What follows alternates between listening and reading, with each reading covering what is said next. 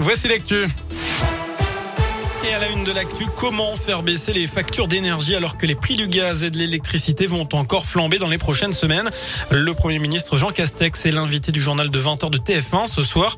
Il doit annoncer les pistes envisagées par le gouvernement pour aider les Français. Baisse des taxes, sources reportées à l'été, plus de chèques énergie. Ce sont les hypothèses évoquées. Une enquête ouverte dans la Loire après un raté sur la vaccination. 260 doses du vaccin Pfizer périmées ont été administrées, notamment à une centaine de collégiens de cet état et à des habitants de Londaine. Pas de risque pour la santé selon les autorités. Leur passe sanitaire ne sera pas suspendu, mais les personnes concernées devront se refaire vacciner.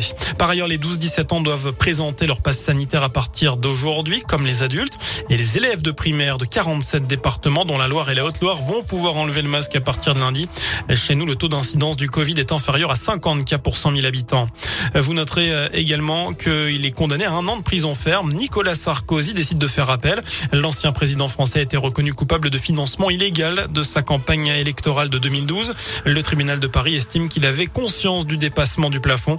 13 autres personnes ont été condamnées dans l'affaire Big Malion, notamment Jérôme Lavrieux, directeur adjoint de la campagne électorale. Il cop de 3 ans de prison, dont un an avec sursis. Une bonne nouvelle sur les routes, le nombre d'accidents a diminué de près de 17% en 10 ans en France.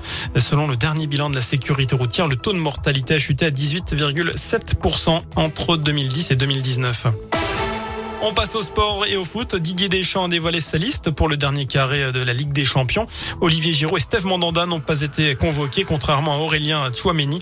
Les Bleus vont affronter la Belgique le 7 octobre en demi-finale de la compétition, puis l'Italie ou l'Espagne en finale, ou lors du match pour la troisième place, ce sera le 10 octobre. Enfin, J-3 avant le derby, les Lyonnais jouent en Ligue Europa. Ce soir, ils défient les Danois de Brondby depuis 18h45.